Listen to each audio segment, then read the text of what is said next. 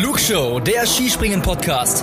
Alle News zum Skispringen der Männer und Frauen, spannende Hintergrundstories und exklusive Interviews. Präsentiert euch das deutsch-österreichische Trio Tobias Ruf, Louis Holuch und Gernot Clement.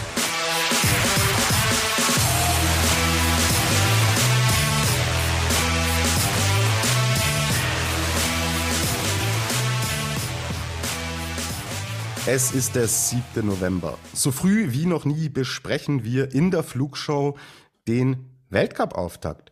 Umso mehr beschäftigt natürlich die Frage, wer hat die Form aus dem Sommer in den Winter transportiert? Ja, und wer hat es nicht? Ich mache mal einen kurzen Exkurs. Also kulinarisch war mein Sommer exzellent. Ja, am Samstag allerdings wurde mir als Fan der deutschen Küche und des deutschen Skispringens eine völlig verwässerte Suppe serviert. Die war nahezu ungenießbar. Ja, am Sonntag gab es ein ganz gutes Entree der Damen. Ja, anschließend aber harte Kost von den Herren. Also kulinarisch habe ich jetzt seit diesem Wochenende Nachholbedarf und habe mir dazu zwei Meister der Skisprungküche eingeladen. In seiner Ansicht ist er meist bodenständig wie Bratkartoffeln, aber in den Analysen extrem fein und raffiniert wie geschmorte Ochsenbackerl in Rotweinjus. Das menschliche Flötzinger Bräustüberl von skispringen.com. Hier ist Luis Holuch. Hi Luis, ich grüße dich. Hey, lieber Tobi, wäre ich jetzt Horst Lichter, müsste ich sagen, mein lieber Johann, bist du auch da? Ha, so ist das. Luis, so sehr ich die äh, feine Küche schätze, manchmal muss es aber auch grundsolide sein. Aber mit dem gewissen Pfiff. Und was gibt's da Besseres als die zweibeinige Bratensemmel aus Österreich. Hier ist Gernot Clement. Hi Gernot, ich grüße dich. Hallo Tobi, hallo Luis. Und ich kann als Österreicher nur sagen, ich habe viermal Wiener Schnitzel serviert bekommen an dem Wochenende in Wieswa. Ja, dir ging es nicht so schlecht. Genau. Ja. Also Leute, das war eine kleine Anspielung auf unser Flugshow-Treffen. Unsere Instagram-Followerinnen und Follower haben es natürlich gesehen, dass wir uns im Sommer gesehen haben, die Saison schon mal so ein bisschen vorbesprochen haben und dabei auch ganz gut gegessen haben. Ja, jetzt sind wir hier zu dritt, sitzen wieder an den Mikrofonen. Lange ist es her, dass wir auch zu dritt aufgenommen haben. Oh ja. Aber zum Weltcup-Start lassen wir uns das natürlich nicht nehmen. So, mein liebes Ochsenbackerl, du darfst anfangen. Wie hat dir denn der Saisonstart gefallen, lieber Luis? Ähm, also Sterneküche war es nicht, um im Bild zu bleiben.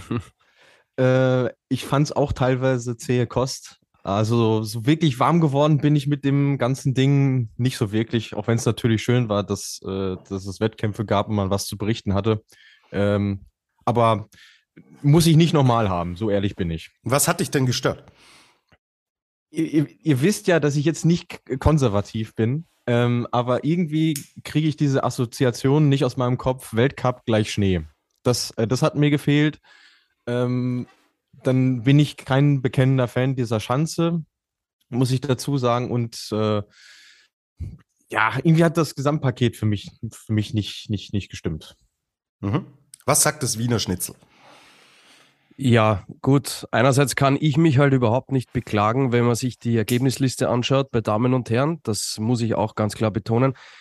Aber so der Gesamteindruck bei mir war auch, ich sage jetzt mal, mäßig positiv äh, weil ähnlich wie beim Louis, ich kann mich auch mit diesem Mattenspringen äh, nicht anfreunden. Also für mich war es so vom Gefühl her so ein bisschen der finale Sommer Grand Prix Abschluss und nicht der Start in die Wintersaison.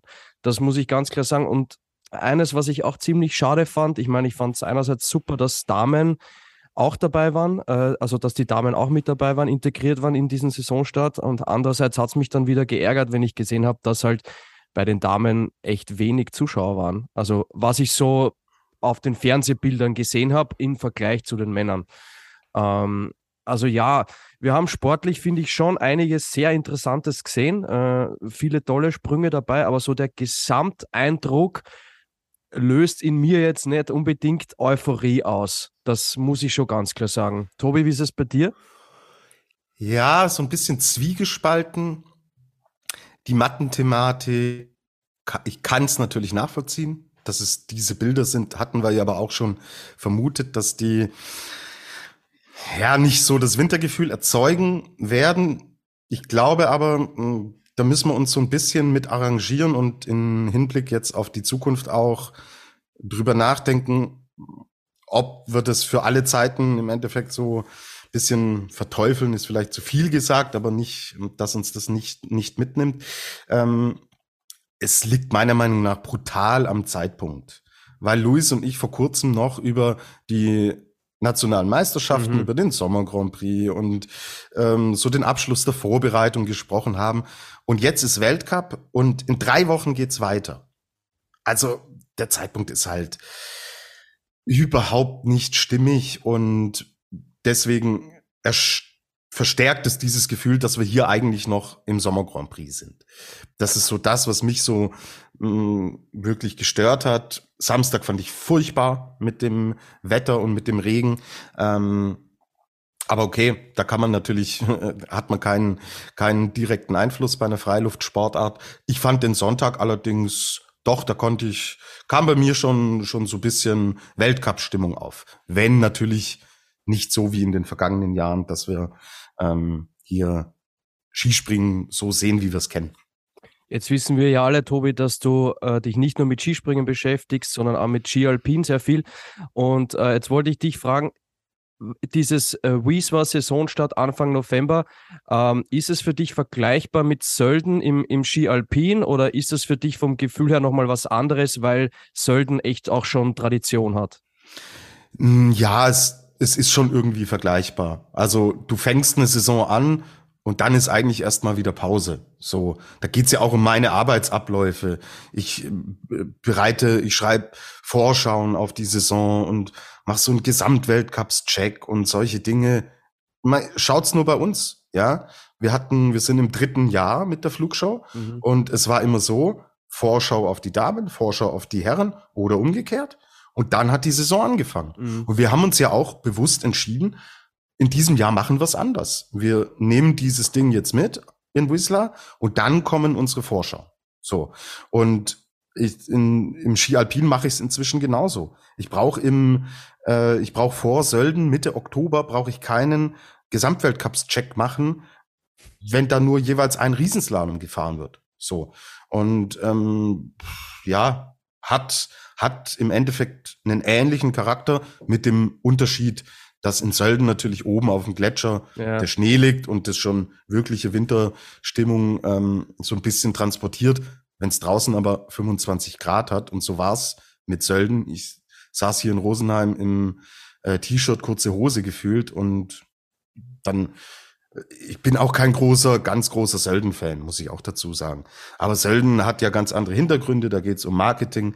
Da heißt es dann, ja, schaut's hin, es wird Ski gefahren, die ja. Saison ist eröffnet. Das ist ja im Skispringen nicht der Vergleich. Also ich glaube nicht, dass äh, heute massenhaft die Leute sagen, ach cool, ich kann wieder Skispringen. Also, was halt ein Unterschied ist, du merkst, sobald Weltcup auf dem Ding draufsteht, ist das Interesse erstmal höher als jetzt bei einem Sommer Grand Prix. Ja. Den Pluspunkt gebe ich. Ich gebe auch einen Pluspunkt dafür, dass äh, die Landung definitiv sicherer ist. Hm. Äh, wofür es dann von mir aber wieder dicke Minusabzüge gibt. Und das fiel mir jetzt gerade ein, als du dieses Thema Temperatur genannt hast. Warum muss man bei 10 Grad Außentemperatur auf eine Eisspur springen, die im Fernsehen sowieso keiner wahrnimmt? Wenn du das Ding wirklich vollständig auf Nachhaltigkeit trimmen willst, dann spring ohne Eisspur.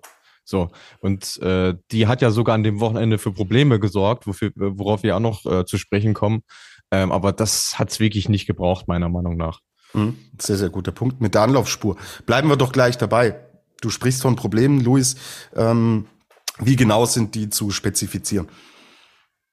Ja, da müssen wir hauptsächlich halt über den, über den Samstag sprechen, als es wirklich ein Strömen geregnet hat. Ähm, zumindest beim Wettkampf der Herren, beim Wettkampf der Damen war es noch okay und da bin ich auch der Meinung, da hätte man eigentlich noch einen viel besseren Wettkampf draus machen können. Oh ja. Ähm, aber das ist ein anderes Thema. Aber grundsätzlich war halt das Problem, dass du dieses stehende Wasser aus der Spur halt nicht rausbekommen hast. Das ist, wenn es so warm ist, sammelt sich das nun mal an. Es kann nicht so kontrolliert abfließen. Ähm, und dann sind die Springer regelrecht aufgeschwommen. Das hatte Andi Wellinger ja im Interview in der ARD sehr deutlich hervorgehoben, dass du so einfach deine Anlaufposition nicht vernünftig halten kannst. Und das ist, das ist irgendwo auch ein Sicherheitsrisiko, wenn du da mit äh, 88, 90 kmh diesen Anlauf runtergedonnert kommst und äh, den Halt äh, so verlierst. Und auch da werden wir später drauf zu sprechen kommen. Damit lässt sich schon mal vieles, was auch sportlich äh, passiert ist, definitiv erklären. Er hat es, glaube ich, sehr, sehr gut und bildlich auch dargestellt mit dem Vergleich Auto durch eine recht tiefe Pfütze fahren. Und das, ähm, wer, wer Auto fährt, weiß äh, im Endeffekt, was das, was das bewirkt und was das auslöst. Also da hat er letztlich auch für die Probleme dann auch in sehr einfachen, verständlichen Worten gesprochen. Wobei wir zu dem Thema Anlauf, Geschwindigkeit, deutsche Herren kommen wir später noch dazu. Ähm, äh, ist, ist glaube ich, ein bisschen ein Thema, da müssen wir tiefer reingehen. Ich nehme die erste Frage mit rein. So ein kleines Vorfazit, das wir ziehen sollten. Another Ski Jumping Fan äh, fragt, wie bezeichnend sind die Wettkämpfe für die restliche Saison? Ich fange an und sage, ich glaube, dass wir hier nur bedingt Richtungsweiser gesehen haben für den Winter. Also haben wir aber auch eigentlich fast in, in jedem Jahr gehabt, so ganz aussagekräftig ist so ein erstes Springen nicht. Und jetzt mit der langen Pause verstärkt das Ganze natürlich nochmal die Thematik, dass ich habe, als ich die Deutschen getroffen habe bei der äh, Einkleidung, habe ich gefragt, ist es eine Art Saisonstart light oder der wirkliche Saisonstart?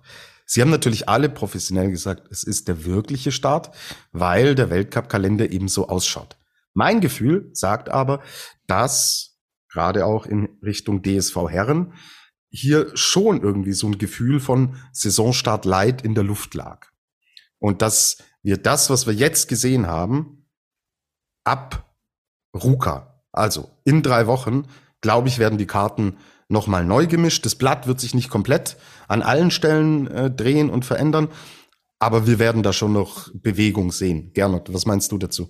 Ja, ich bin dazu 100% deiner Meinung. Äh, ich finde, man muss sich nur anschauen, äh, mir fallen da zwei Damen ein, Selina Freitag, Urscha Bogatay, die eigentlich das gesamte Wochenende über nicht wirklich zurechtkamen auf der Schanze, sich vielleicht auch ein bisschen zu viel äh, von sich selbst erwartet haben. Aber ich glaube, wenn ich es richtig im Kopf habe, beide haben im letzten Sprung äh, jeweils gezeigt, äh, was sie drauf haben und was eigentlich möglich ist. Ja? Und, und ich, ich glaube, das ist halt schwierig. Es ist ein Wochenende, man muss das, finde ich, isoliert betrachten zum, zum äh, restlichen Weltcup-Kalender, weil du kannst jetzt kaum in den Flow reinkommen, wenn in drei Wochen, beziehungsweise bei den Damen erst in vier Wochen äh, der nächste Wettkampf stattfindet. Und ich, deswegen finde ich, so richtig aussagekräftig ist es nicht. Ich finde, man muss bei den Athletinnen und Athleten, das muss man immer individuell betrachten, weil der eine kann bei Regen besser springen als der andere zum Beispiel Stefan Kraft hat selber gesagt am Samstag, äh, er weiß eigentlich gar nicht, wo der dritte Platz jetzt herkommt, weil er diese Bedingungen, diesen Regen und so normalerweise gar nicht mag.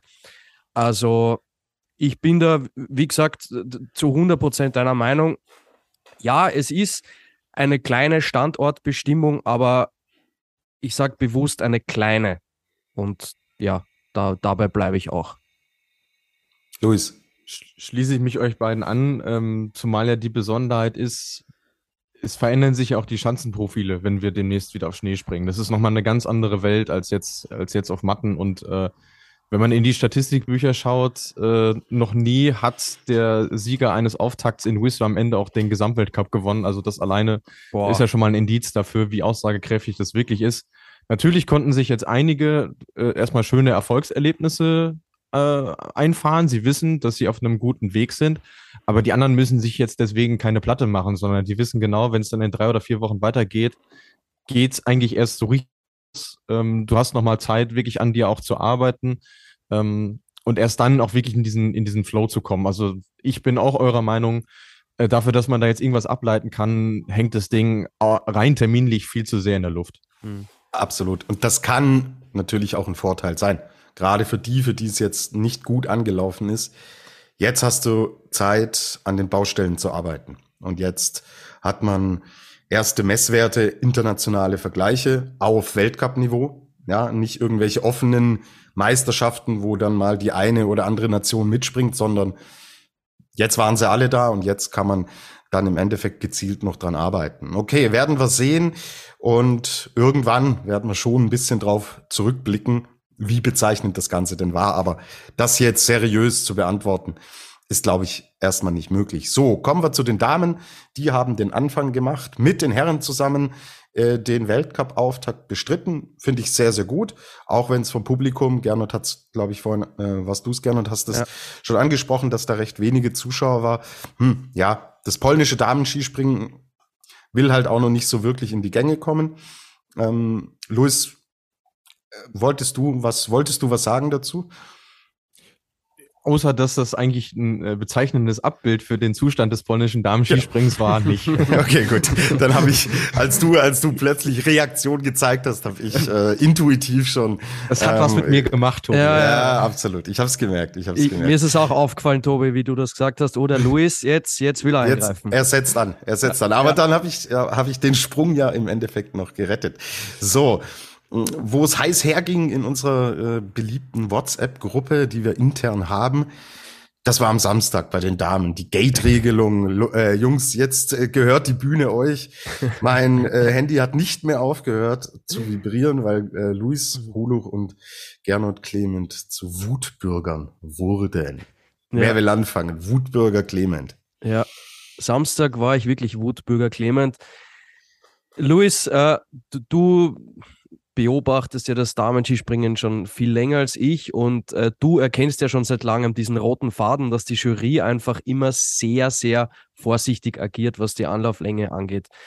Und ich muss sagen, ich habe mich hat das am Samstag auch so richtig geärgert, äh, als dann äh, verkürzt wurde und dann kamen nur mehr Weiten zustande bis äh, maximal 125 Meter und, und das, das finde ich halt schade, dass das den, den Damen dann nicht zugetraut wird, dass es plötzlich zu gefährlich werden könnte, weil die Bedingungen wurden dann ja auch nicht besser.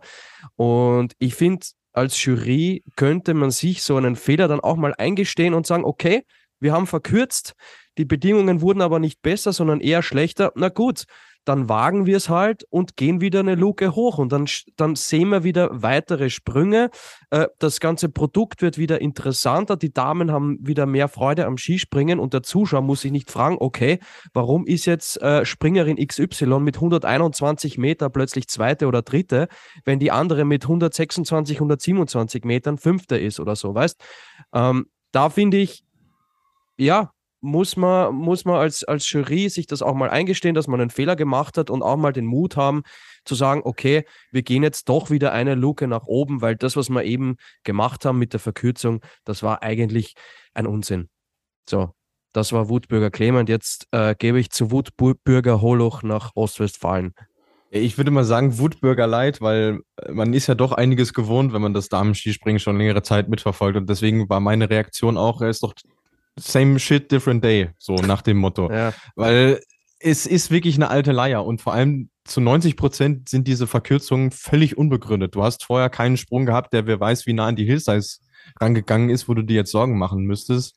Und dann hast du ja noch den wunderschönen Red Button, über den immer ja. so drüber gegangen wird, der gerade im Damen-Skispringen meiner Meinung nach wirklich ein sehr gutes Instrument ist. Und ähm, Deswegen, ich, ich, ich werde langsam müde, ähm, das, das zu beklagen. Ich habe auch keine Lust darauf, immer so, so rechthaberisch zu wirken, aber ich bin hundertprozentig deiner Meinung, lieber Gernot, dass das, das macht das Produkt kaputt. Mhm. Äh, es ist auch nicht fair, davon mal abgesehen. Und es gibt in, wie gesagt, in den allermeisten Fällen keinen logischen Grund, warum man das so macht. Und das, ähm, das ist anstrengend, dass man da jedes Mal äh, dann darauf hinweisen muss, aber ich befürchte auch, wenn man es nicht macht, dann ändert sich halt auch nichts so. Und äh, aus dem Kreis sollten wir dann hoffentlich bald mal raus. Aber ähm, die Damen und Herren von der FIS scheinen sich dann doch ein bisschen schwerer mitzutun. Ja, und ich glaube, wenn ich es richtig im Kopf habe, die Verkürzung am Samstag, da gab es davor keinen einzigen Sprung über die 130. Und wir haben ja 134 Hillsize in Wieswa. Also warum, warum sollte ich da jetzt einfach runtergehen? Also es gab im ganzen Wettkampf keinen 130er. So, das meine ich, ja. das war, der, der Wettkampf war von den Bedingungen am Samstag ja. her sogar noch der bessere ja. im Vergleich zu den Herren, aber du machst halt dann minderwertiges Produkt draus. Ja, da haben wir es ja schwarz auf weiß. Du bist meilenweit von der Hillsize entfernt und trotzdem wird verkürzt. Also ja. irgendwo fehlt mir da die Verhältnismäßigkeit und Mai, du brauchst halt ein bisschen einen Anlauf, äh, dass du auch auf eine gewisse Weite kommst. Ne? Und, und erst mit einem bestimmten Anlauf kannst du auch ein bestimmtes Fluggefühl entwickeln. Und so wird es halt dann schwierig. Ne? Bei 120 Metern, wenn du da runterfällst in dieses Loch, ne, da kannst du ja nicht unbedingt Selbstvertrauen holen.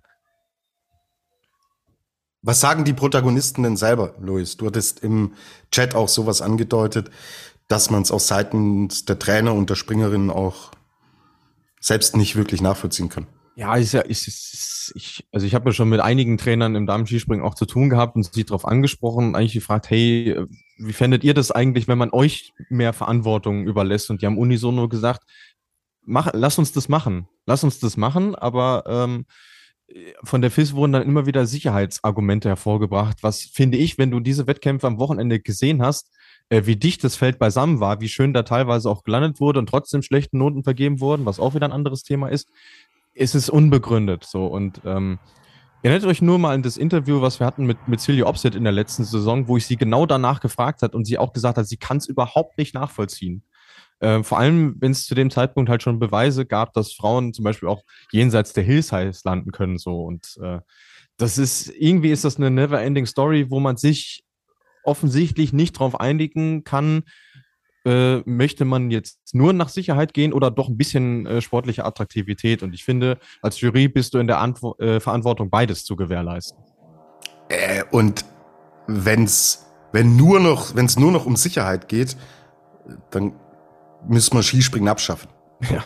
Also ein Restrisiko ist halt immer da. So. Ja. Oder nicht mal ein Restrisiko, sondern ein Risiko ist in dieser Sportart einfach äh, von, von Natur aus gegeben. So. Okay, Leute, jetzt merkt ihr, wie es äh, in unserer zugeht. Habt ihr on-air jetzt hier auch dann mal mitbekommen. Ich bringe jetzt mal wieder ein bisschen positiven Flow mit rein. Wer hat das, was wir im Sommer gesehen haben, halten können und wer hat es nicht so ganz halten können? Kommen wir zum Sportlichen und die Bühne gehört der ersten Trägerin des gelben Trikots nach diesem Wochenende. Und damit gehört die Bühne auch Gernot Clement, denn Eva Pinkelnick hat das, was sie bei den österreichischen Meisterschaften gezeigt hat, uns auch in Whistler präsentiert. Extrem starker Auftritt. Ja, Wahnsinn. Hätte ich auch in der Form so nicht erwartet. Ich meine, wir haben schon öfter miteinander gesprochen, Luis, Tobi, auch in unserer WhatsApp-Gruppe, dass sich da wohl einiges getan hat, ähm, dass es da innerhalb der Mannschaft neue Kommunikationswege gibt und, und sie so auch einen, einen Sprung nach vorne gemacht hat. Aber dass sie da Dritte wird und dann am, am Tag darauf das Ding gewinnt und jetzt, glaube ich, zum ersten Mal überhaupt in ihrer Karriere das gelbe Trikot hat, ist, ist wirklich unfassbar. Und, und gerade wenn man sich äh, an die Geschichte von Eva Pinkelnick erinnert mit Schädelhirntrauma, mit dem Milzriss, den sie sich bei dem Sturz in Seefeld zugezogen hat, etc. etc. Sie ist ja erst zu spät zum, zum, zum Skispringen gekommen. Äh, liebe Hörerinnen und Hörer, hört auch gerne mal rein in das, in das Interview, das der, das der Louis mit der Eva Pinkelnick geführt hat, sehr persönlich. Ähm, ja, ist wirklich, wirklich beeindruckend, wie sie, wie sie das gemacht hat. Und so, so, so kann es weitergehen. Auf, auf jeden Fall, äh, glaube ich, auch mit die größte Überraschung an, an dem Wochenende. N nicht, dass sie in Topform ist, aber dass sie das echt so souverän, äh, in so souveräner Manier meistert. Mhm. Mir hat auch das ganze Auftreten sehr gut gefallen äh, von ihr. Ich habe mir die Damen auch im ORF angeschaut. Da stand sie natürlich auch ähm, gezielter im Fokus und war gut, super selbstbewusst und sie hat schon auch gesagt, hey, bin gut drauf, Jetzt äh, soll es auch weiter nach vorne gehen. Es war der dritte Platz am Samstag und dann der Sieg am Sonntag. Und das gerade am Sonntag war nicht so leicht. Man hat gesehen, was direkt vor ihr passiert ist. Dass äh, zu Katharina Althaus kommen wir gleich noch. Sie so eine Messlatte hochgelegt hat und die einzige, die da stabil blieb und die Dinger runtergezogen hat, war dann Eva Pinkelnick. Weil du gerade das Interview auch angesprochen hast, Tobi. Ähm, ja, ich fand das Interview oder die alle Interviews von ihr auch sehr super, sehr klar, äh, äh, wie sie auch die Dinge anspricht. Und mir ist ein Satz nachhaltig in Erinnerung geblieben und das war: Wir arbeiten nicht ergebnis, sondern sprungorientiert. Und ich glaube, das ist im Moment einfach der Schlüssel zum Erfolg. Mhm. Führung im Gesamtweltcup bei den Damen mit 160 Punkten, also Eva Pinkelnick und Österreich führt auch die Nationenwertung bei den Damen an. Gernot, können wir, können wir zusperren die Saison, oder? es sind, reicht. wir, sind wir Planitzer äh, Ende Na, na. und Feierabend? Na, na, ich würde sagen, äh, wir geben den anderen Nationen noch ein paar Chancen. Jetzt haben wir erst drüber gesprochen, dass es für uns nicht aussagekräftig war, das Wochenende. Deswegen würde ich sagen, ich glaube, die, die Sloweninnen, äh, die wissen genau, was sie machen und, und äh, die, die kommen schon wieder in die, in die Erfolgsspur. Aber es ist natürlich äh, eine sehr schöne Momentaufnahme. Äh, vielleicht an der Stelle noch ganz kurz äh, Marita Kramer möchte ich auch gern ansprechen. Ähm, die war ja, äh, so wie sie es gesagt hat, äh, im Herbst gar nicht in Form. Also im Herbst meine ich jetzt äh, September, Anfang Oktober. Und ich glaube, mit dem zweiten und dem sechsten Platz kann sie, kann sie sehr zufrieden sein an dem Wochenende. Also so- so ganz glücklich hat Ja. sie mir nicht gewirkt. Ich meine, sie ist jetzt Ja. nicht die, die Emotionsgranate. So, ähm, so kennen wir so kennen wir sie nicht. Ja. Aber hä? Gut, Also- Freudensprünge, Freudensprünge hat sie keine gemacht, aber ich glaube, so jetzt am Tag danach, wir nehmen ja jetzt am Montag auf, glaube ich, kann sie das ganz gut einordnen und äh, das war auf jeden Fall ein Schritt in die richtige Richtung und hat ihr gezeigt, sie ist nicht so weit weg von, von, von ihrer Topform. Ne? Also das, das, klar, sie muss noch ein bisschen arbeiten dran, aber sie weiß, dass sie trotzdem aktuell mit ihrer Form bei den Top 5, in den Top 5 da mitspringen kann. Ja, und ist ja nur gut, wenn sie jetzt wieder allen davon äh, gesprungen wäre, hätten viele gesagt, oh, jetzt geht, geht's schon wieder los. So, Ja. also sie, äh, sie ähm, muss, sie muss sich weiterentwickeln und muss gezielt natürlich sich da daran dann auch messen lassen. Chiara Kreuzer, gute, gutes Wochenende mit einem zwölften Platz und einem 15. Platz und Ja, Hanna. Wie, Hanna Wiegele äh, auch wirklich gut reingekommen, kann man auch so machen. Also insgesamt blickt Österreich doch auf ein positives Wochenende zurück. Luis, da sind wir jetzt beim deutschen Team. Die verwässerte Suppe am Samstag, die hat uns leider so gar nicht geschmeckt. Sonntag hingegen irgendwie gefühlt so das Bild der le- letzten Saison. Also eine extrem starke Katharina Althaus, die im zweiten Durchgang mit einem wahnsinnigen Sprung noch aufs Podest kommt und zweite wird. Dahinter allerdings, wir hatten uns erhofft, dass gerade vielleicht auch in Person von Selina Freitag so diese nächste Step ein bisschen weiter nach vorne kommt, aber gefühlt war es wieder Althaus vorne weg und der Rest im Rudel ein ganz ordentliches Stück zurück, aber nicht ganz weit abgehängt. Wie fasst du das zusammen, was wir von der deutschen Mannschaft äh, gesehen haben?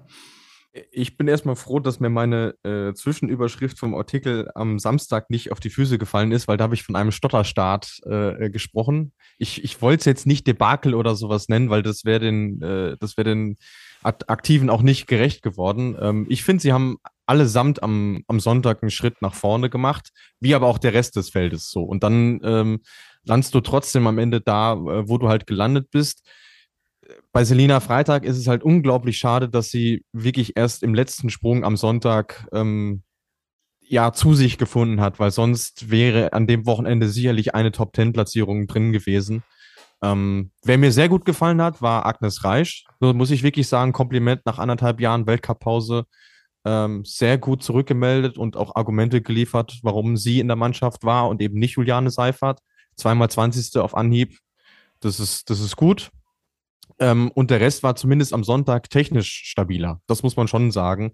Ähm, aber natürlich ergebnistechnisch, und ich meine, das hat der äh, Maximilian Mechler ja auch gesagt, äh, können sie unterm Strich nicht zufrieden sein. Die Ansprüche sind definitiv andere. Ähm, Fun Fact, am, am Samstag war Deutschland ja im Nationen-Cup sogar hinter Schweden. Das hat es im Damen-Weltcup auch noch nicht gegeben. Ja, genau, hinter Frieda Westmann dann halt. Ähm, genau, okay. Ich glaube, gerade jetzt auch Thematik Selina Freitag, warten wir es mal ab. Das war, glaube ich, für alle jetzt auch nicht das einfachste Wochenende. Auch eine Pauline Hessler, die äh, noch kurz vorher mit Rückenproblemen und so weiter zu kämpfen hatte. Gib mal dem ganzen Ding ein bisschen Zeit für Katharina Althaus, aber extrem wichtig, dass es am Sonntag entsprechend funktioniert hat.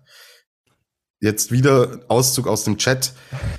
Sie hat am Samstag im, im Interview dann auch mit der ARD nach, nach diesem 21. Platz die, die war den Tränen nahe und äh, war fix und fertig, habe ich auch gedacht, so, puh.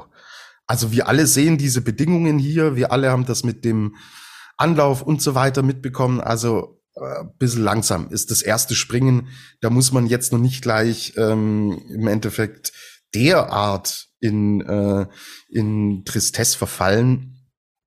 Sie ist super emotional, okay, gestehe ich ein.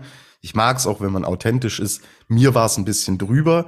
Ich bin umso erleichterter, dass sie am Sonntag dieses Ding jetzt in eine andere Richtung gedreht hat. Weil mit dieser Hyperemotionalität, wenn du da jetzt nochmal einen schlechten Wettkampf hinlegst, weiß ich nicht, finde ich nicht ungefährlich. Ist meine Meinung. Also in, in dem Punkt äh, pflichte ich dir hundertprozentig bei. Ähm, ein bisschen verwundert hat es mich ehrlicherweise auch nicht, weil wir, wir kennen auch Cutter, die gerade bei so Interviews ja auch ähm, manchmal vielleicht so ein bisschen wirkt, so, ja, wenn es jetzt mal nicht so gut läuft, ja, Mai äh, wird am nächsten Tag schon besser. Ähm, dass sie jetzt aber quasi diesen emotionalen Ausbruch hatte am Samstag, fand ich sogar ein gutes Zeichen, weil einerseits hast du gemerkt, wie, ähm, wie, wie enttäuscht sie vor allem von sich selber war, weil sie weiß genau, wie gut sie Skispringen kann. Sie hat es eben nicht hinbekommen. Das ist auch völlig, völlig natürlich. Plus, man merkt immer noch, wie wichtig ihr das eigentlich ist. Ähm, wie sehr sie den Willen hat, wirklich vorne, ganz vorne mit dabei zu sein. Und äh, ähm, was das Ding dann umgedreht hat am Sonntag, war ja schlicht und ergreifend dieser Wohlfühlfaktor. Sie hat in der Quali direkt gemerkt, die Bedingungen sind ganz andere. Ähm, sie kommt mit der Spur wieder klar und dann funktioniert ihr Sprung auch. Und genau das hat sie dann in den Wettkampf gebracht. Deswegen ähm, war sie ja gleichermaßen emotional am, am Sonntag, weil sie einfach nur total erleichtert war, dass das Ding jetzt doch ein gutes Ende genommen hat. Mhm. Okay. Selina Freitag haben wir auch eine Frage bekommen. Äh, von Sarah Orb 04. Man merkt einfach, wie viel Potenzial in ihr steckt. Könnte es ihr Winter werden? Ich glaube, dass sie auf jeden Fall schon jetzt auch gezeigt hat mit ihrem letzten Sprung, was sie kann und dass wir diese Sprünge auch öfter von ihr sehen werden. Dass wir von ihrem Winter sprechen, heißt, dass sie im ganz obersten Regal mitspringt, glaube ich persönlich noch nicht. Ja, ist immer eine Definitionssache, ähm, aber sie hat ja bei uns im Interview klar ihre Ambitionen angesprochen. Auch da hört gerne nochmal rein. Und ich finde, das ist ein realistisches Ziel, was sie sich da gesetzt hat. Sie hat jetzt auch im, im Sommer solche Fortschritte gemacht, dass sie weiß, wozu sie in der Lage ist, wie gut sie Skispringen kann. Und das ist definitiv mal Top Ten. Und ähm, wenn sie am Wochenende immer diesen zweiten Sprung vom Sonntag so gebracht hätte, wie gesagt, hätte es für die Top Ten äh, auch gereicht. Dass es jetzt bei diesem ja doch außergewöhnlichen Saisonauftakt nicht ganz geklappt hat, da spricht in vier Wochen keiner mehr drüber. So, muss man auch so ehrlich mhm. sagen. Ganz genau. Gut, Frieda Westmann beschäftigt unsere Hörerinnen und Hörer sehr. ja, war, war wirklich ein spannendes Wochenende. Da kommt eine Personalie auf uns zu, die extrem spannend ist, wie ich finde. Und das große Thema ähm, bei Frieda Westmann, sie ist Vierte geworden und hat dann am Sonntag den dritten Platz, den Stockerlplatz, war der erste, glaube ich, für eine schwedische Frau. Ja, ja. Ähm, hat sie, hat sie eingeflogen und fliegen ist das richtige Stichwort. Bis es runtergeht zur Landung, ist das natürlich echt spektakulär. Und jetzt die Frage aller Fragen. Kann sie, das fragt Benne Kröger, bis Dezember die Telemark-Landung sicher arbeiten? Ich, ich weiß verbrieft, dass sie es kann, nur sind die weiten Bereiche noch so ein bisschen das Problem. Und auch da wäre der Red Button eigentlich eine Lösung. Weil wenn du jemanden hast, so wie sie, die in, äh, die Möglichkeit hat, an die Hillsize zu springen, aber eben dann keine äh, Telemark-Landung setzen kann, wäre es für den Trainer eigentlich super, wenn er sagen könnte, okay, ich lasse ihn ein bisschen kürzer springen, aber sie holt äh, sich dann die nötigen Punkte äh, mit der Landung. Und ich dachte am, am Freitag schon, am Samstag schon, als sie zum dritten Mal Vierte wurde, was muss die eigentlich noch machen, um endlich mal aufs Podest zu springen, weil es auch immer so knappe Abstände waren. Deswegen habe ich mich für sie auch sehr gefreut, dass es sich dann am, äh, am Sonntag ausgegangen ist. Ähm, und wie gesagt, also ich bin der Meinung, sie, sie kann das, nur ähm, sie, sie springt halt gerne mal so weit, dass es sie doch ziemlich weit hinten reindrückt. So. Und das, das ist das, woran sie arbeiten muss. Beim Rest gebe ich dir recht, Tobi, das ist absolut top. Da hat sie sogar noch mal einen Schritt gemacht im Vergleich äh, zur letzten Saison. Also das ist kein Zufall, dass die so weit vorne ist. Ich würde sogar so weit gehen und sagen, dass sie im Moment in der Luft vielleicht technisch die beste ist von allen. Also ich finde äh, ihr Flugstil, äh, wie sie das macht, wie sie mit der Luft spielt, wie sie auf die Welle raufkommt äh, nach dem Absprung, finde ich, ist im Moment echt äh, fast am schönsten anzusehen. Und äh, Luis, ich finde das mit dem Red Button schwierig. Ich finde das fast schon, fast schon riskant, weil stell dir mal vor, dann, dann ändert sich der, der Wind äh, von der einen auf die andere Sekunde. Plötzlich hast du eine Spur Rückenwind und das ganze Projekt geht nach hinten los. Also ich weiß nicht, ob das das Kraut fett macht, muss ich ganz ehrlich sagen.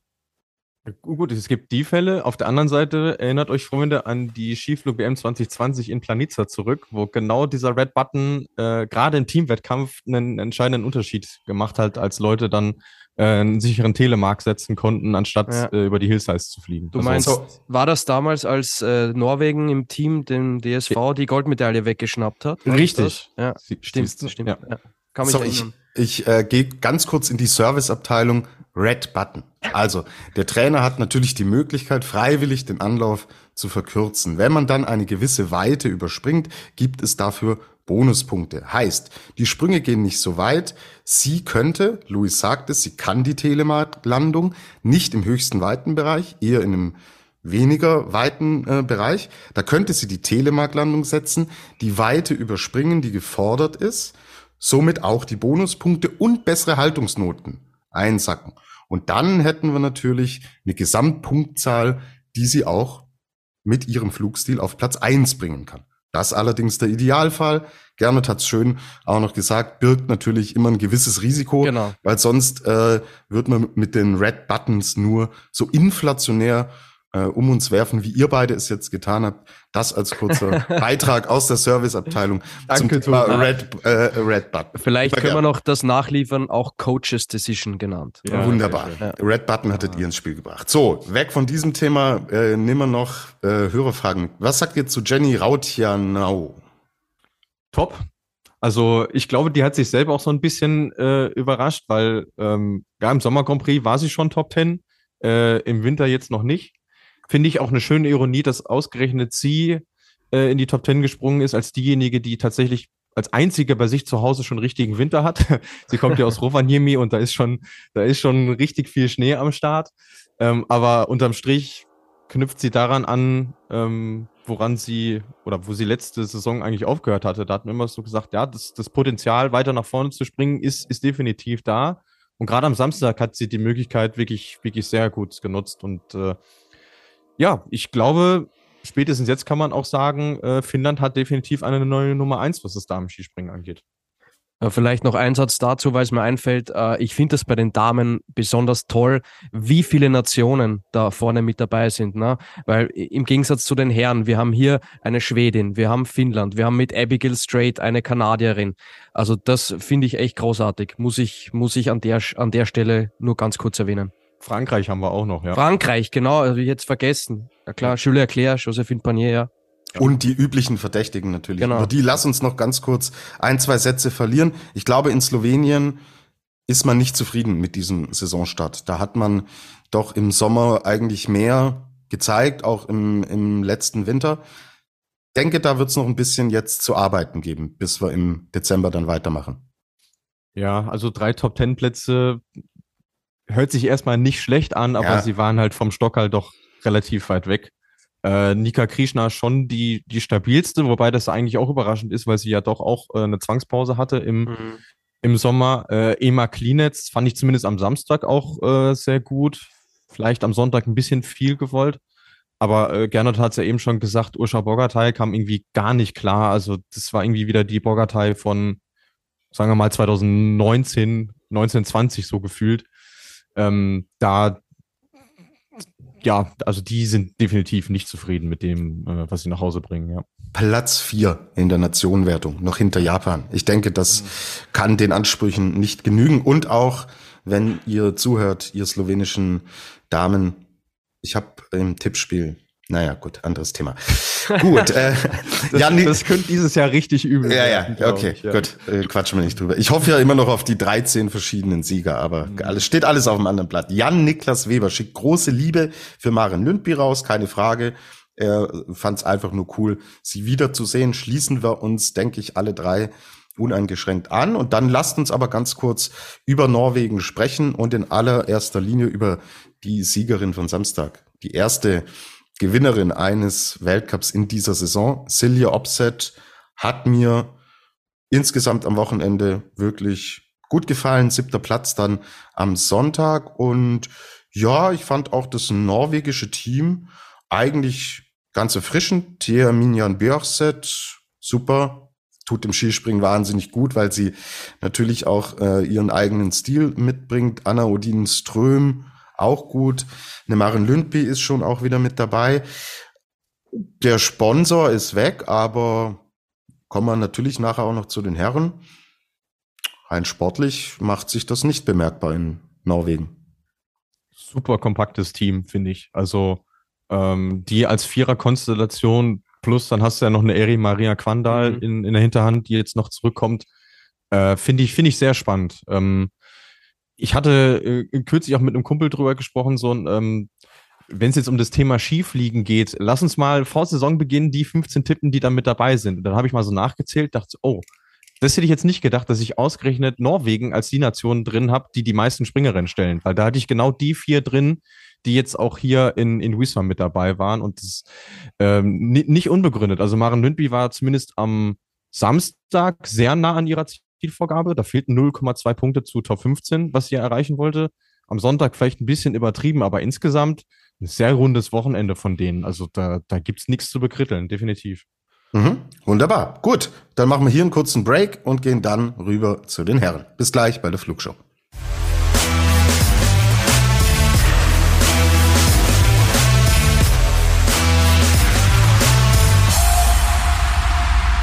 Wir sind zurück bei der Flugshow und widmen uns jetzt den Herren der Zunft.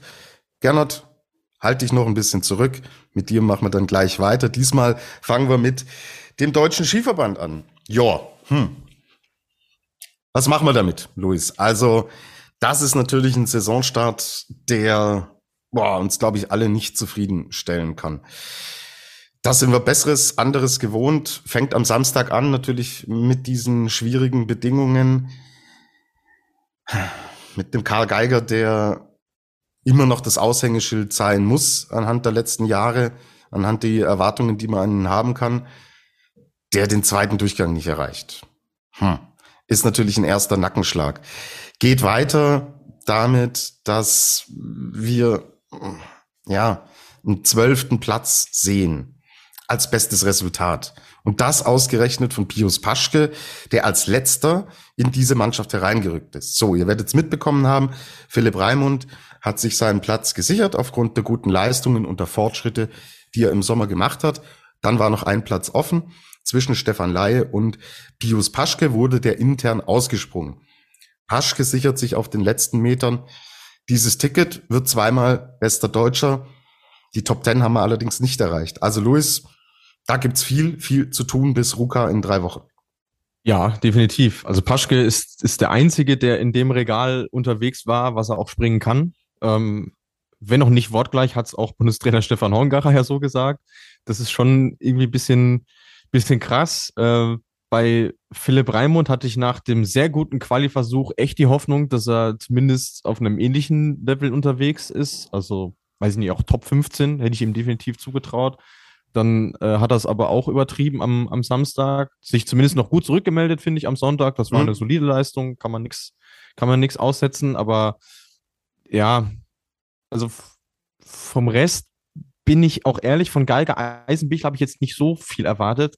Auch auf der, auf der Schanze und bei Eisenbichler mit seiner Vorgeschichte auch nicht. Aber ich finde, Andy Wellinger ist auch sehr unter seinen Möglichkeiten geblieben. Also der weiß genau, wie gut äh, man auf dieser Schanze springen kann, wie man da springen muss. Und irgendwie hat er es nicht hinbekommen, auch am Sonntag nicht, als äh, zumindest dieses Anlaufthema ja äh, vom Tisch war. Also deswegen ähm, ja, verstehe ich auch schon, äh, was dann äh, im Blätterwald äh, so geschrieben wurde. Ja, ja gut. Dem habe ich mich auch angeschlossen. Also ich habe schon von herber Enttäuschung gesprochen. Fehlstart, ja. Ja, es ist ein Fehlstart. Also müssen wir nicht drum rumreden. PS Thäuser fragt, wie erklärt ihr euch das schlechte Auftreten? Hat, glaube ich, äh, bei jedem anderen so ein bisschen unterschiedliche Gründe, ob es eine Vorbereitung ist, ob es Trainingsbedingungen waren, ob es natürlich bei einem Philipp Raimund auch, ähm, der kommt mit diesem vierten Platz aus der Quali daher und denkt so, wow, äh, krass, ich kann hier plötzlich die, die Welt erobern, mehr oder weniger, dass man dann schnell überdreht als 22-Jähriger, okay, soll ihm verziehen sein. Mir hat insgesamt Körpersprache, auch die Interviews danach, waren wir noch ganz entspannt und so. Wie gesagt, ich hatte den Eindruck, dass die wirklich einen Saisonstart leid irgendwie so insgesamt das so empfunden haben. Also finde, da kann man immer schon auch ein bisschen was rauslesen und ähm, weiß ich nicht, so die ganz äh, hundertprozentige äh, Weltcup-Spannung habe ich nicht empfunden. Weiß nicht, ob es euch da anders ging. Äh, ja, gut, anhand der Aussagen definitiv. Also mir fiel halt in dem Zusammenhang auf, dass man es vielleicht bei der Vorbereitung sogar ein bisschen zu gut gemeint hat. Weil sie hatten einen Trainingslehrgang in Oberstdorf, sind dann äh, zur deutschen Meisterschaft gefahren, in Hinterzarten, wo man ja nicht auf Eisspur springen konnte, weil es zu warm war. Dann wieder Oberstdorf, wieder Eisspur. Und, und die ist wirklich top in Oberstdorf. Also das ist wirklich top-notch. Und dann fährst du nach Wiesbaden, wo es halt bis auf äh, Sonntag sehr schwierig war. Und du hast halt bei allen gesehen, die haben sich mit dieser Umstellung schwer getan. Also ähm, das könnte ich mir zumindest flächendeckend für alle so ein bisschen äh, als Grund überlegen, aber letzten Endes gebe ich dir recht, das hat bei allen unterschiedliche Gründe auch, warum es warum es nicht funktioniert hat. Ja, und ich habe mehrfach gehört, dass ganz klar ist, das erste Highlight ist die Vier-Schanzentournee. Mhm. Ich glaube, man geht in diesem Jahr, man hat schon erkannt, den Gesamtweltcup zu gewinnen, in so einer langen Saison extrem schwierig. Ich glaube, man geht in diesem Jahr gezielt auf die Highlights. Ja, ja, man hörst ja bei allen raus. Also Eisenbichler sagt klar, erstes Highlight ist, ist eine Tournee. Karl Geiger sagt, äh, mein Highlight ist die WM. Ähm, Konsti Schmid hat es ja äh, bei euch im Interview auch gesagt, oder bei dir, Tobi, äh, wie das ist. Ähm, dementsprechend ist es ja dann auch vertretbar, wenn du sagst, der Wies war, pff, ja, nimmt man mal mit, um mal zu gucken, so wie, wie läuft es denn eigentlich. Ähm, aber letzten Endes kann man es auch wieder beiseite schieben im Endeffekt. Ja, ich bin extrem gespannt auf Ruka. Mhm. Ein bisschen Druck ist drauf auf dem Kessel. Den kann man aber ganz schnell wieder rausnehmen, wenn man da entsprechend gut in die Saison reinkommt. Hatte Deutschland ein Wachsproblem? Langsamer Anlauf bei Andy Wellinger wurde hier im Endeffekt erwähnt. Nee, Leute, also nur mit der Anlaufgeschwindigkeit, wir können hier nicht mit der Anlaufgeschwindigkeit argumentieren. Schaut euch die Ergebnislisten im Detail an. Und die Deutschen sind teilweise schneller oder ähnlich schnell angefahren als ein David Kubacki. Und der hat alles zerbröselt in Wiesla. Wie gesagt, meiner Meinung nach, äh, ich berufe mich da auf Andy Wellinger, wenn der sagt, er hatte Probleme, die, ähm, die Anlaufposition in der Spur zu halten, ist das alleine schon ein Grund dafür, warum die Geschwindigkeit vielleicht nicht, nicht passt. Aber äh, gebe ich dir auch recht, unterm Strich ist die Position immer noch wichtiger als die Geschwindigkeit im Endeffekt, vor allem wenn die Unterschiede so marginal sind. So und ähm, da sind seit Jahren beim DSV wirklich Top-Leute am Start, die sich um die Skipräparation kümmern. Klar haben die auch mal einen Fehlgriff, aber sicherlich nicht äh, jetzt letztes Wochenende. Also das, das kann ich mir auch nicht vorstellen. Stefan Kraft fährt im ersten Durchgang 87,4 an und Andy Wellinger fährt 87,2 an. So, klar springen die zu unterschiedlichen Zeitpunkten, aber es kann für mich nicht äh, heißen, ah, das muss der Hauptgrund sein. Äh, Stefan Kraft wurde Dritter, Andy Wellinger 23. So. Case Deswegen, closed. Ja. Case closed. Also können wir, glaube ich, dann im Endeffekt so abkürzen. Und danke natürlich für alle Fragen, die da von draußen gekommen sind. Auch zu Andy Wellinger noch, ähm, das Fandier-Logo. Andy Wellinger ist ja gewechselt auf die Fandier-Ski und das Logo dieser neuen Marke war abgeklebt. Die Thematik hatten wir schon im Ski Alpin. Es geht da einfach darum, dass es mit dem Internationalen Skiverband noch nicht final geklärt ist, wie dieses Logo abgebildet werden kann. Red Bull ist zu 50 Prozent beteiligt an Van Dier, glaube ich sogar ein bisschen drüber inzwischen. Und dieser rote Bulle von Red Bull ist in das Van Dier Logo eingearbeitet. Und es wird jetzt bei der FIS geprüft und entschieden, ob dieses Logo so im Endeffekt auf den Skiern zu sehen sein darf, weil eben dieser Werbetouch durch diesen einen Bullen von Red Bull mit dabei ist. Im Ski Alpin sind alle Van Dier-Fahrer mit komplett schwarzen Ski gefahren. Bei Andy Wellinger, habt das wahrscheinlich gesehen, war das Logo abgeklebt. Das zu dieser Thematik. Benne Kröger fragt, Motivationsprobleme Markus Eisenbichler. Wurde im Vorfeld berichtet. Luis, wir haben es nach der DSV-Einkleidung in unserer Folge auch schon thematisiert. Das würde ich gerne mitnehmen in die Vorschau der Herren, weil ich Stimmen gesammelt habe von der Einkleidung, die wir hier im Originalton dann auch abspielen. Und da erklärt Markus Eisenbichler in mehreren Minuten, was es mit den Motivationsproblemen auf sich hatte. Ich denke, gedulden wir uns und packen das dann in die Vorschau der Herren, wo wir uns das deutsche Team natürlich auch genauer nochmal anschauen, mit rein. So, Gernot, noch ganz kurz Geduld, lasst uns sprechen. Ja, Nimmt man die Form aus dem Sommer mit? Ja oder nein? Jetzt kommt das größte und fetteste und dickste Ja, dass wir auf diese Frage überhaupt hier äh, antworten können. David Kubacki, gerne, du darfst jetzt doch. Boah, was ein beeindruckender Auftritt des Pol.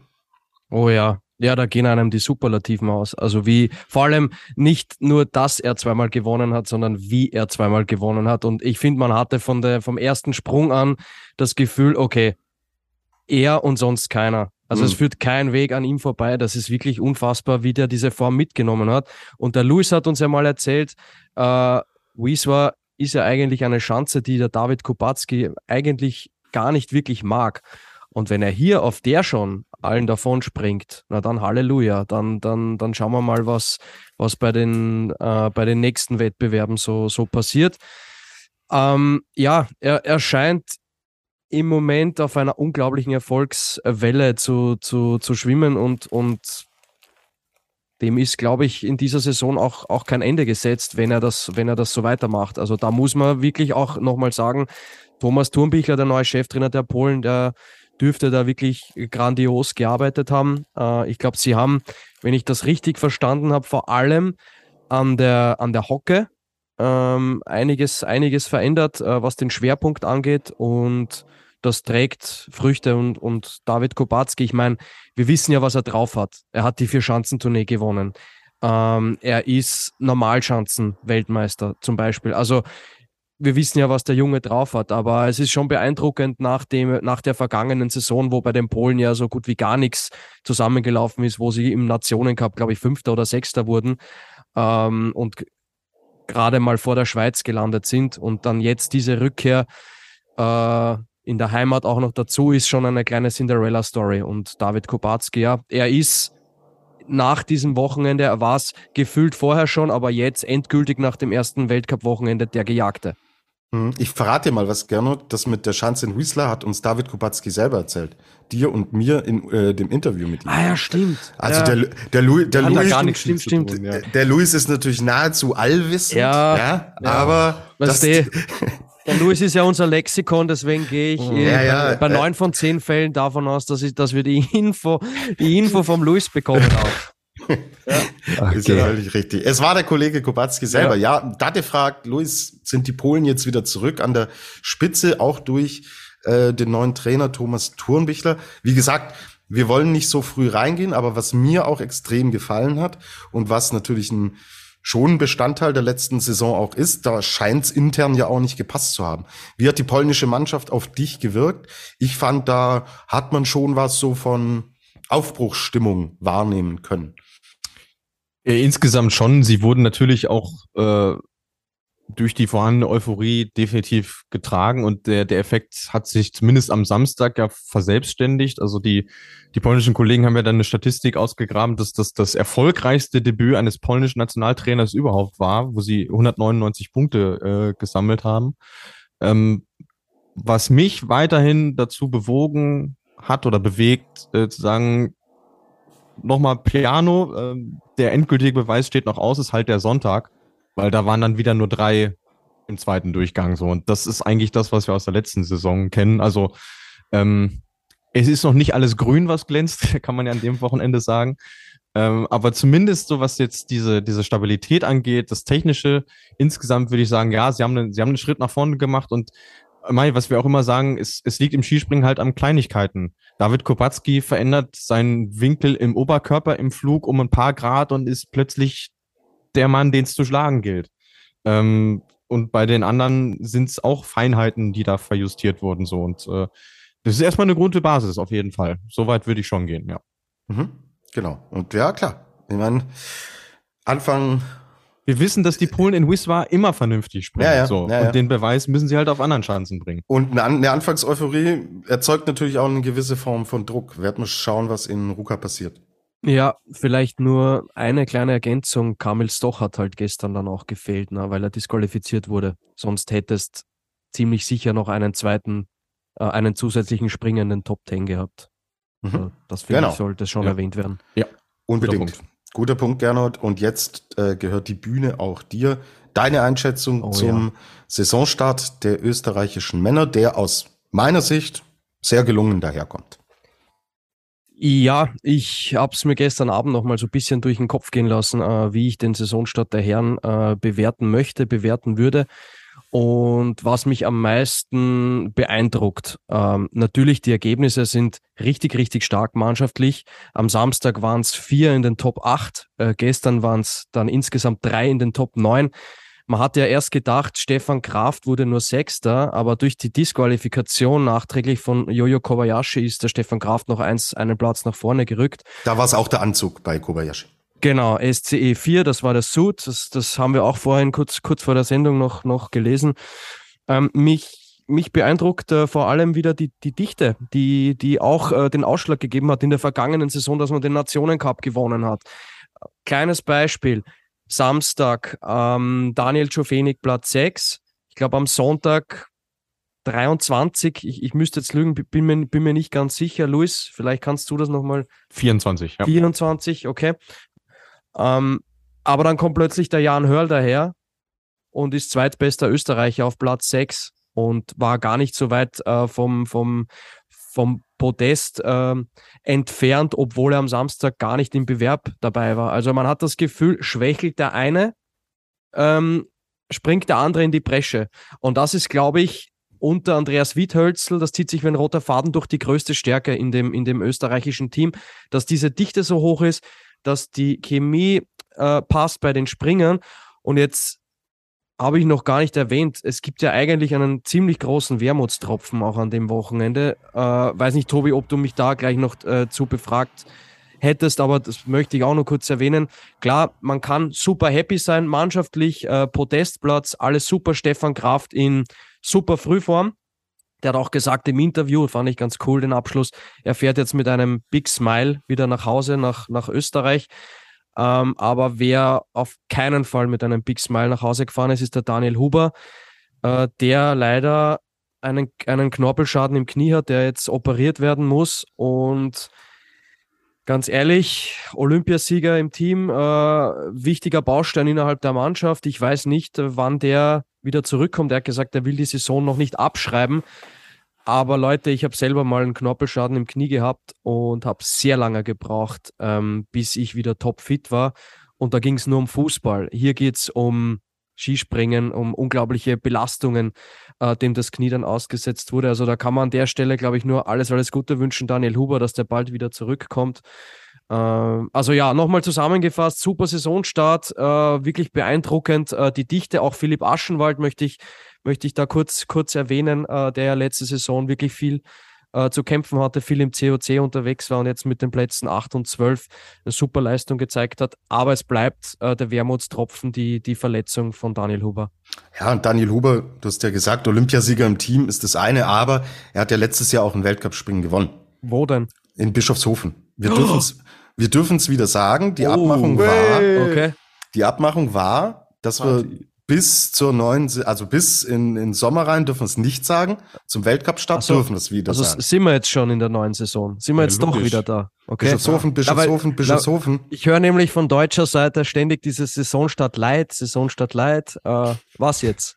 Ja, es ist die erste Folge. Hättest mal in der Anmoderation zuhören sollen, nicht nur an die Bratensemmel denken sollen. Gernot, wir sind war- in der war- Saison. die war Traum. Bischofshofen darf erwähnt werden, kommen wir zurück. Also Ja. äh, Daniel Huber ist ja auch Teil dieses starken Kollektivs. Ganz So, genau, und, ganz genau. ähm, ja.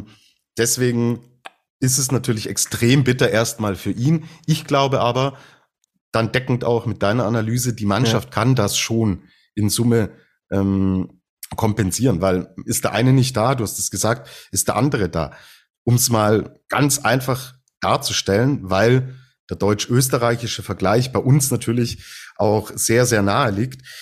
Es sind am Samstag und am Sonntag vier Österreicher vor dem besten Deutschen. Ja. Und das spricht eine extrem klare Sprache. So, aber auch hier nicht überbewerten. Alles Gute. Nur die besten Genesungswünsche auch von uns an Daniel Hubert, der auch bei uns zu Gast war. Hört's da noch mal rein. Ein sehr guter Typ, dem wir wirklich nur das aller allerbeste wünschen. So, ist euch aufgefallen, dass Halvor Egner Granerüth diesen Rechtsdrall eigentlich wieder gut in den Griff bekommen hat? Ja. Wo steht er plötzlich wieder? Ist, äh, auf dem Podest. Ja. Das ist auch, genau das ist der Grund. Weil er dieses äh, Problem in den Griff bekommen hat, ähm, ist er fast schon wieder dabei, der Alte zu sein mhm. oder zu werden. Ähm, man muss ja sagen, abseits davon hat er ja im Sommer auch einen sehr großen Schritt gemacht, hat, äh, indem er die Skimarke gewechselt hat. Er ist ja nicht mehr auf flüge.de unterwegs, also mit dem Material, wo er seine großen Erfolge bislang eingefahren hat, sondern er ist zu BWT gegangen. Ähm, jetzt quasi äh, Stallgefährte von Ryoyo Kobayashi, wenn man das so nennen möchte. Und der hat mir an diesem Wochenende wirklich sehr gut gefallen. Und ich muss sagen, ich war jetzt ganz überrascht, als ich nochmal in die Nationenwertung geschaut habe, dass Norwegen vorne ist. Hm. Fast ein bisschen unscheinbar, weil man schwärmt von den, von den dichten Österreichern, man schwärmt von den, von den Polen mit dem dominierenden Kubacki. Aber die Norweger, heimlich still und leise, haben sie sich äh, an die Spitze dieses Rankings geschlichen. Naja, weil halt auch meine Lieblingsfreunde Robert Johansson und Johann Andre Vorfang ähm, sehr solide Ergebnisse geliefert haben. Daniel Andre Tande hat sich da gut und äh, stabil auch präsentiert. Vor ja. allen Dingen am, wann war es? Am Sonntag? Sonntag, ja. Gute Leistung gezeigt. Äh, ja, gut. Also Saisonstart für die Norweger, den man definitiv so stehen lassen kann. Und nicht vergessen, Marius Lindwig, der am Samstag diese extreme Weite springt und den Sprung nicht stehen kann. Wenn er den steht, geht es dann natürlich deutlich weiter nach vorne als auf den äh, 22. Platz. Sonntag wird der Dritter. Wurden, wir wurden auch gefragt, ob Lindwig eine heiße Aktie für die Saison ist. Ich glaube, in, anhand unserer äh, Tipps kann man das mit einem fetten Jahr unterstreichen. Und ich freue mich auf eine Saison mit Lindwig und mit Granerüth in der Verfassung, die können da vorne richtig, richtig aufmischen. Und derjenige, der den Unterschied macht im Nationencup, ist jetzt der einzige, über den wir noch nicht gesprochen haben, nämlich ein Debütant Christopher Eriksen Sündal. Der hat 15 Punkte geholt an diesem Wochenende und äh, bescherte den Norwegern quasi damit die Führung, weil sie haben elf Punkte Vorsprung auf, auf Polen. Und das ist natürlich ein Brett, wenn du tatsächlich alle Springer auch äh, ins Finale äh, bekommst. Luis, kannst du bitte den Namen nochmal aussprechen? Christopher Eriksen Sündal. Oh, herrlich. Gänsehaut. Ja, gerne Clement wird sich das merken. Wer das wäre eigentlich der Name gewesen, den du zur Saisonvorschau hättest liefern müssen. Ja, die es ja noch nicht gab, die Saisonvorschau. Ja, ne? das, ja? alles anders dieses Jahr. Ist, ist notiert. Denkt an meinen WhatsApp, WhatsApp an meinen WhatsApp-Beitrag in Salzburg wird gerade dieser Name gegoogelt. So. Zu spät. Der hat Zu ja spät. jetzt schon sein Weltcup-Debüt ja. gegeben. Hast du ihm, hast du ihm weggeschnappt jetzt, ja. Louis, auch mit deiner expliziten Erwähnung, die wir hier haben. Gut. Die Deutschen haben am Sonntag auch alle in den zweiten Durchgang gebracht. Mit ein bisschen, bisschen überschaubareren Resultat. Äh, last Ouch. but not least, auch hier wird man mit Ausnahme von Angela Nischek, der mir am Sonntag extrem gut gefallen hat, der der einzige war, der Kubacki wirklich gefährden konnte, auch schon in der Qualifikation. Also Kubacki gewinnt die Qualifikation am Sonntag, gewinnt den ersten Durchgang, gewinnt das Finale, also Money in the Bank, alles abgeräumt. Aber Angela Nischek war derjenige, der am nächsten dran war. Und er ist dann tatsächlich auch derjenige, der als einziger Slowene zufrieden sein kann, weil der Rest, boah, da haben wir, glaube ich, viel, viel mehr erwartet. Ja, also mannschaftlich definitiv, aber auch da wieder das Thema, ähm, Schanze, also das ist, das ist einfach nicht deren Anlage. Die sind für ganz andere äh, Schanzen gemacht. Also in Roka, Freunde, müsst ihr die Slowenen wirklich dick auf dem Zettel haben, auf der, auf der kleinsten Flugschanze der Welt. Also wenn es da nicht irgendwie Windchaos oder so gibt, schaut das Ding schon wieder ganz anders aus. Und am Ende landen wir bei allen Leuten beim gleichen Fazit. nur nicht überbewerten. Obwohl das das Fazit der ersten Sommer Grand Prix war, äh, ist es jetzt auch der, äh, das Fazit des ersten Weltcups. Genau, richtig. Bleiben wir dran und wie gesagt, in der Saisonvorschau gehen wir auf die einzelnen Nationen auch nochmal genauer ein. Miggen fragt, habt ihr Neuigkeiten zum vermissten Antonin Hayek? Luis, da kannst du uns vielleicht kurz äh, ein Abbild geben. Du hast es, glaube ich, auch für skispringen.com ähm, zusammengefasst. Was ist da überhaupt los? Ja, das große Ding ist, ähm, seine Familie hat ihn, ich glaube Anfang Oktober war es schon, ähm, als vermisst gemeldet. Also es, es gibt schlichtweg kein Lebenszeichen von ihm. Äh, 2. Oktober war es, genau. Ähm, und die Suche ist bislang auch ergebnislos verlaufen. Also man weiß nicht, was ist. Ähm, eine tschechische Boulevardzeitung hatte da das erste Mal drüber berichtet. Ähm, es, es, gibt zwar die Vermutung, dass er irgendwie nach Malaysia ausgewandert sein könnte, um äh, einen neuen Job anzutreten, aber es weiß niemand was so. Und offensichtlich äh, war es in seinem Privatleben zuletzt äh, sehr, sehr unruhig. Also er hat sich beispielsweise von seiner Frau scheiden lassen und ähm, hat ja auch mit Skispringen zuletzt nichts mehr äh, zu tun gehabt. Ähm, also es ist wirklich von einem, von einem Rätsel, vor dem man da steht. Und auch da kann man nur hoffen, dass das irgendwie ein gutes Ende nimmt, weil das schon ähm, ja, sehr beunruhigende Nachrichten sind. Aber äh, seit Freitag, ähm, wo diese Berichte ähm, ja an die Öffentlichkeit gekommen sind, äh, hat es da meines Wissens nach auch kein Update mehr gegeben. Mhm. Auch hier wieder ein Hinweis aus der Serviceabteilung. Antonin Hayek, ein ehemaliger sehr etablierter Weltcupspringer, der 2015 seine Karriere beendet hat, anschließend in Tschechien auch als Trainer in verschiedenen Funktionen, glaube ich, Luis tätig war. Das nochmal als Background für unsere jüngeren Zuhörerinnen und Zuhörer. Immer noch äh, tschechischer Landesrekordhalter wohlgemerkt, seit 2010 schon. Also ähm, sehr guter Skiflieger vor allem, ja. Wollte es gerade sagen, war ein guter Flieger, gell? Mhm. Ja. Gut, okay. Halten wir euch natürlich auf dem Laufenden, aber natürlich können wir jetzt auch nicht 100% sagen, was mit ihm ist, wenn im Endeffekt die gesamte Skispringenwelt mehr oder weniger nach ihm sucht. Sandro Pertile will Skispringen zum globalen Sport machen. Vorbild Formel 1. Also Leute, mir reicht's jetzt langsam mit diesem Vorbild Formel 1. Johann Elias will den Ski Alpin Weltcup noch globaler machen. Vorbild Formel 1. Jetzt kommt der Pertile daher. Skispringen, Vorbild Formel 1. Also ich gehe jetzt gleich äh, zum Rücken und, und Krafttraining. Ja, da, wenn ich meinen, meinen Physiotherapeuten dann heute treffe, sage ich du, lass uns Rücken- und Krafttraining zum globalen Sport machen, Vorbild Formel 1. Ich kann es nicht mehr hören. Was, was macht man denn mit solchen Aussagen? Ja, kritisieren würde ich sagen, so wie du es jetzt schon äh, gemacht hast, weil äh, was ja in die Richtung gehen soll, ist ja auch dieses Thema ähm, äh, TV, äh, TV-Übertragung. Mir ist fast, ich, mir ist fast schwindelig geworden an diesem Wochenende, ob der vielen unterschiedlichen Kameraperspektiven nicht zuletzt äh, durch diese Drohne, also wo ja gefühlt auch ein Sprung ausschaut wie der andere, was ja de facto mal äh, so nicht ist. Also ich kann da auch äh, sehr wenig mit anfangen und wie gesagt, ich bin jetzt beileibe kein konservativer Mensch, sondern halte mich durchaus für progressiv und jemand, der sich Gedanken macht, aber macht doch einfach den Sport, das Produkt an sich gut, da müssen wir über den Rest gar nicht sprechen. So, das ist meine Meinung dazu. Und irgendwann kommen wir dahin, dass sie auf Ideen kommen, eine Indoor-Veranstaltung zu machen. Diese Gedankenspiele gab es schon mal, aber mit es, es, es ist immer gefährlich, ja. Und hört's auf, euch allen an der Formel 1 zu orientieren. Die Formel 1 ist ein Produkt, das einfach ganzjährig äh, gefahren werden kann und das riesigen Zulauf überall auf der Welt hat. Und jetzt musst du mir nicht hergehen und sagen, wir müssen jetzt mit dem Skispringen auch Märkte XY erschließen. Es wird in Südkorea eine Schanze hingestellt für Olympia. Da ist nichts mehr los im Skispringen. Es wird in China für Olympia eine Schanze hingestellt. Das sind durchaus zwei Märkte, wo man mit Wintersport auch operieren könnte. Ja, aber wenn es da nicht schafft, wie, wie soll die Geschichte denn dann weitergehen? So. Step by Step gehen. Und die Formel 1 zieht 400 bis 500.000 Fans an dem Wochenende an. Das ist ein Milliardenprodukt. Ja. Hört's auf, in solchen äh, Vergleichen zu sprechen. Wenn ich jetzt eine Stunde Rückentraining mache, komme ich auch nicht heim und sag, ich bin der nächste Schwarzenegger. Nein, So spielt's nicht. Tut mir leid.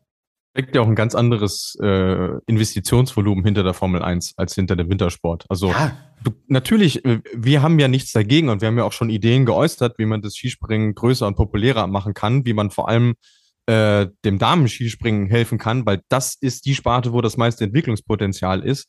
Aber mal lieber kleinere Brötchen backen. Also nehmt euch doch die EBU als Vorbild. Ja, danke. Sagt, wir Danke, ziehen das genauso auf und dann, dann wird auch ein Schuh draus. Aber diese, diese, dieser Größenwahn, also das äh, gebe ich dir völlig recht, Tobi. Ähm, da, das geht mir auch auf den Zeiger. So, jetzt Ja. haben wir Wutbürger Ruf auch noch in der Sendung. Ja, und gehabt, der letzte Service, Servicebeitrag IBU ist die internationale Biathlon-Union. Ja. Dann sagt doch, hey, lasst uns erstmal an dem beliebtesten und finanziell potentesten Wintersport orientieren. Und das ist Biathlon. Und die haben es hingekriegt, aus Damen und Herren ein gleichwertiges, hochwertiges, höchst attraktives Produkt hinzustellen. Und solange wir die kleinen Schritte nicht gehen, dann müssen wir nicht denken, dass wir äh, die, die aller, aller, allergrößten Schritte gehen können. So, Wutbürger Ruf verabschiedet sich. Ich muss jetzt zum Schwarzenegger werden. Jungs, ihr habt's noch äh, die Verleihung des Adler des Wochenendes. Was jetzt vor gehst du einfach. Kümmert's euch drum. Noch, noch, noch gerne Na, was mit dem, mit dem rumsitzen und ins Mikrofon äh, reden, ist noch keiner ein Schwarzenegger geworden. Ja?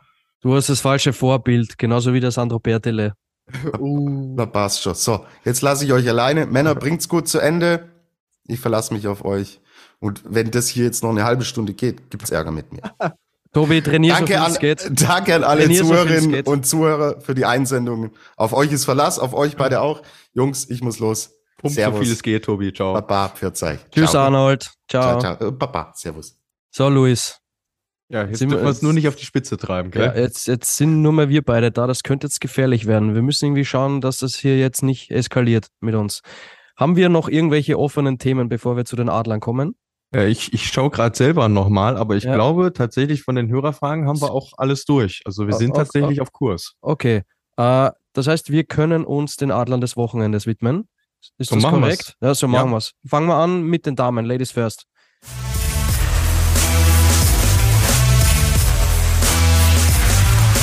Die Flugshow präsentiert den Adler des Wochenendes. Ja, äh, äh, wir hatten ja im Vorfeld noch eine kleine Diskussion, äh, so. wie, wie gehen wir es mit dem Adler eigentlich an? Das müssen Ja. wir zur Klarstellung vielleicht nochmal sagen. Also Ja. ähm, wir haben uns grundsätzlich darauf geeinigt, dass es diejenigen bekommen, über die man in der sportlichen Analyse vielleicht nicht so ausführlich gesprochen hat oder vielleicht auch gar nicht.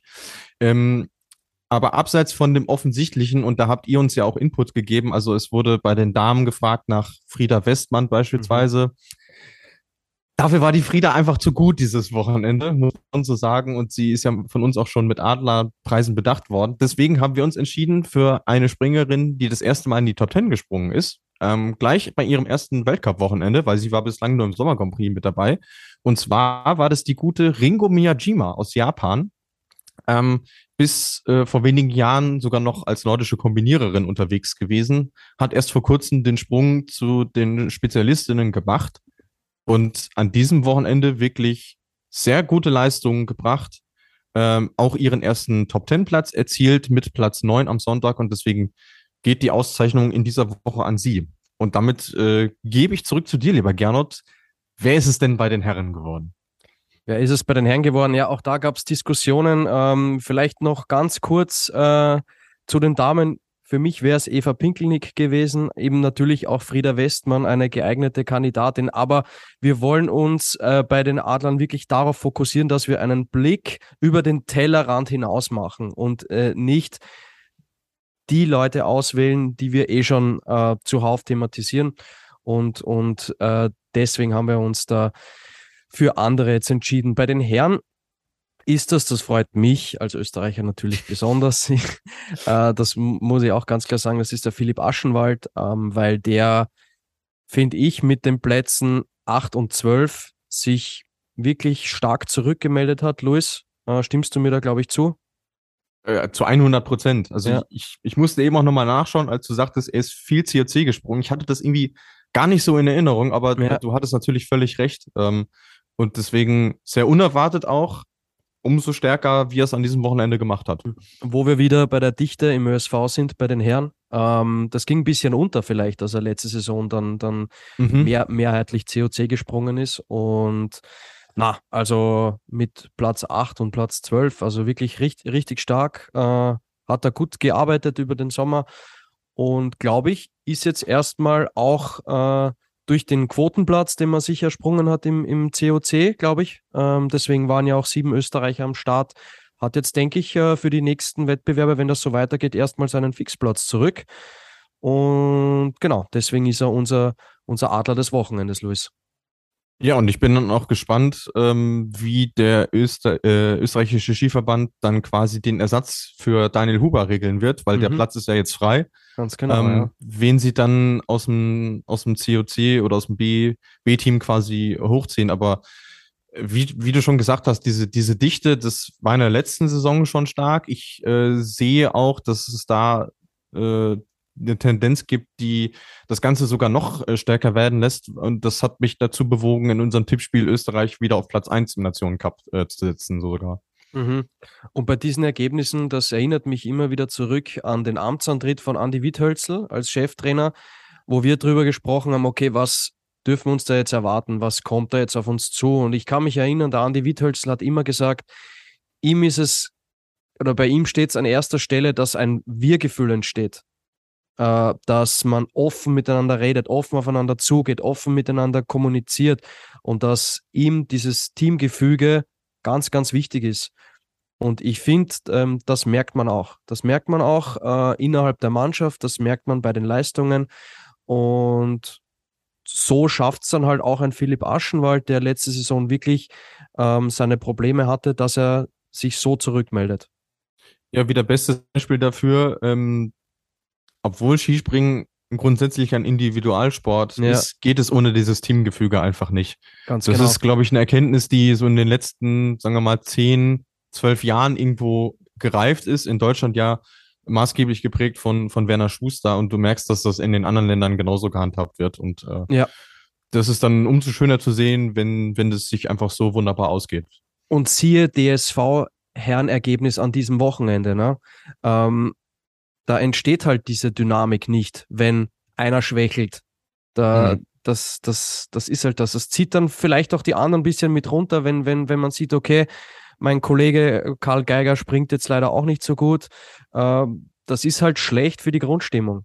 Und auf der anderen Seite beim ÖSV hat es dann umso besser geklappt. Und ja, natürlich setzt das neue Kräfte frei, neue Energie frei und, und stärkt auch das, das Selbstvertrauen der Mannschaft. Auch wenn es natürlich klar ein Individualsport ist, äh, bei dem aber das Team trotzdem, trotzdem sehr, sehr wichtig ist. Genau. Haben wir die Adler. Ringo Miyajima. Ist das richtig ausgesprochen? Ja. ja. Ringo Miyajima bei den Damen und Philipp Aschenwald bei den Herren sind unsere Adler des Wochenendes. Und damit, glaube ich, können wir den Saisonstart, das Kapitel schließen. Oder haben wir noch was? Nee, ich denke, das, das wäre soweit. Dann bleibt eigentlich mhm. nur noch der Hinweis drauf, wie es jetzt in der Flugshow weitergeht. Ja. Weil natürlich ist Pause, aber bei uns ist ja keine Pause. Ne? Also äh, das Stichwort ist äh, in dieser Folge, glaube ich, sehr oft gefallen und ihr äh, könntet schon erahnen, was euch jetzt äh, erwartet. Es wird bis es dann Ende November in Ruka weitergeht, äh, noch die beiden Vorschauen geben. Zu den Damen und äh, zu den Herren. In welcher Reihenfolge, das müssen wir, glaube ich, im Redaktionsmeeting nochmal äh, fix machen. Aber es wird je eine Folge pro Geschlecht kommen. Und bei den Damen können wir sagen, äh, da werden wir auch wieder Unterstützung bekommen, lieber Gernot. Ja, Unterstützung, äh, ich würde fast sogar sagen, geballte Skisprungkompetenz, Luis. Expertise pur, ja. ja. Ja, weil wie in der letzten Saison ähm, ist auch die liebe Uli Gressler wieder bei uns am Start. Ähm, lässt euch schön grüßen, freut sich auch auf die Saison. Äh, wird, wenn es ihr Terminplan ermöglicht, ähm, so oft es geht, äh, bei uns mit dabei sein und macht natürlich auch bei unseren Tippspielen mit, davon mal abgesehen. Aber mhm. äh, sie werden wir dann auch zur äh, Vorschau auf äh, die Damensaison bei uns natürlich äh, begrüßen dürfen. Das Spannende ist ja, ähm, jetzt haben wir Ende November Herrenwochenende Ruka und danach ein reines Damenwochenende in Lillehammer.